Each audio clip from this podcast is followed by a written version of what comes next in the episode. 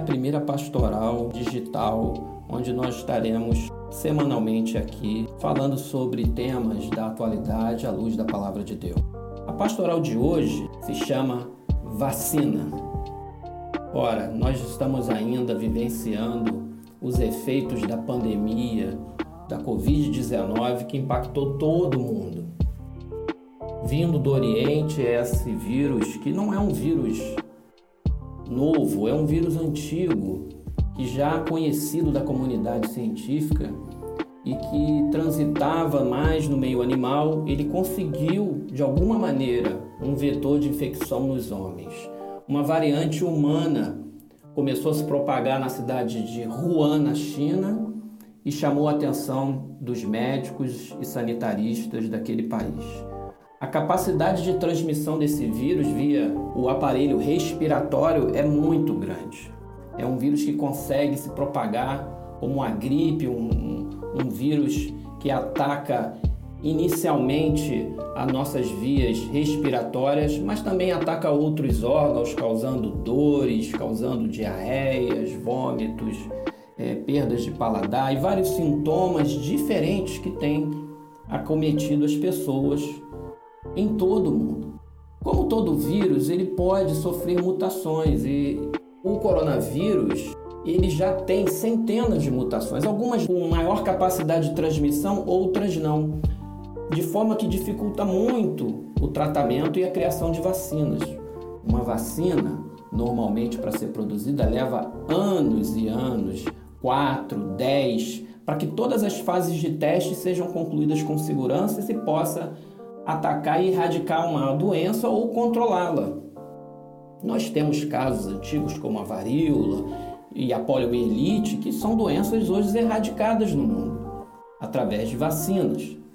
Também temos é, outras que são tomadas anualmente por conta de mutações, como é o caso da gripe, que todo ano nós temos vacinação contra a influenza e também contra a variante H1N1, que é uma outra vacina de uma outra pandemia que houve no mundo, mas não tão abrangente, tão impactante como essa. A ciência ela evoluiu muito, né?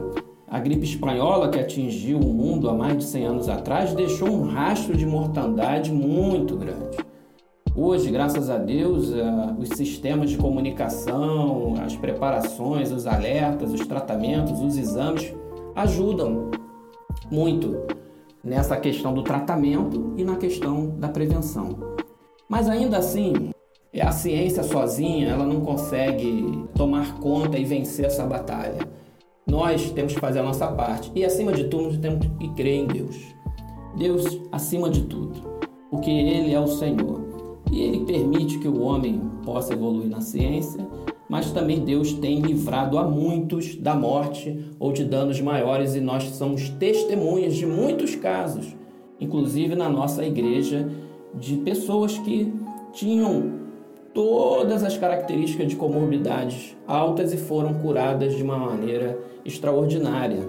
Podemos citar o caso do nosso amado e querido presbítero Adélio, que hoje está no nosso meio, graças a Deus, tendo vencido duas pneumonias, uma normal e a outra da Covid em sequência, estando numa situação tão difícil que ele estava no mês de março. E nós vemos hoje o irmão totalmente curado. É a mão de Deus, é Deus operando o seu milagre. Deus continua fazendo milagres.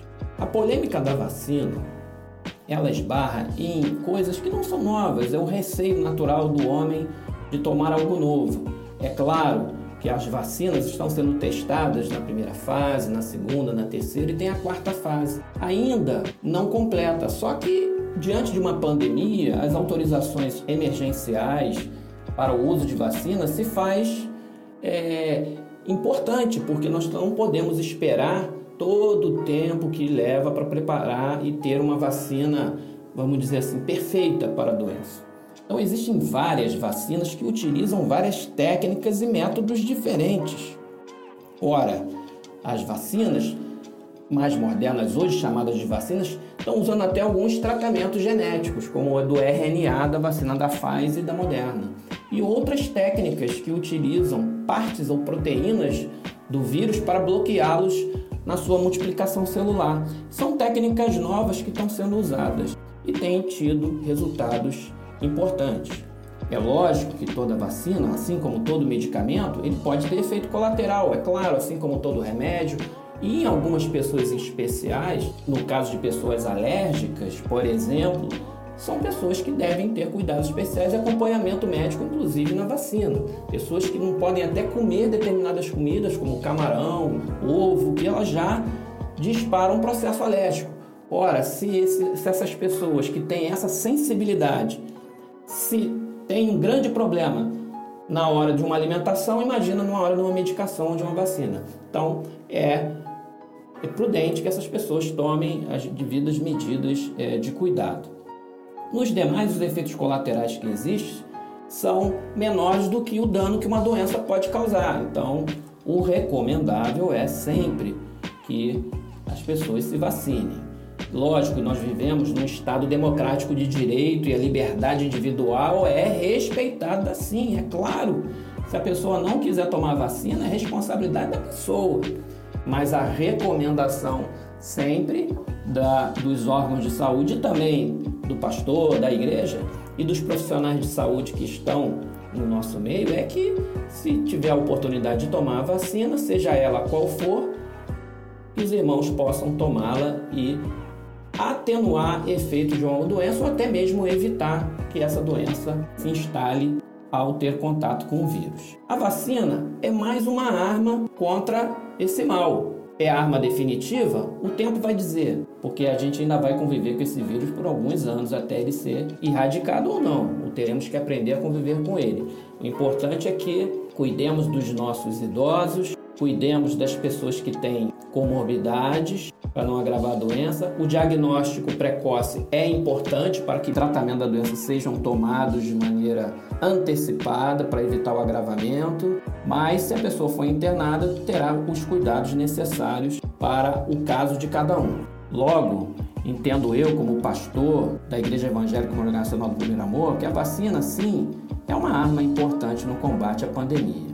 Existem algumas coisas que passam na internet, é, ah, a vacina, é, o, o número da besta. É, irmão, isso não é verdade que o número da besta vai ser algo explícito na grande tribulação, não vai ser algo escondido, vai ser claro a negação do evangelho. Não se apeguem a esses mitos, a essas questões, porque não tem nada a ver com a tecnologia dessa vacina que está sendo empregada para o controle dessa virose. Continuemos tomando os protocolos que nós já estamos fazendo e que Deus a todos abençoe.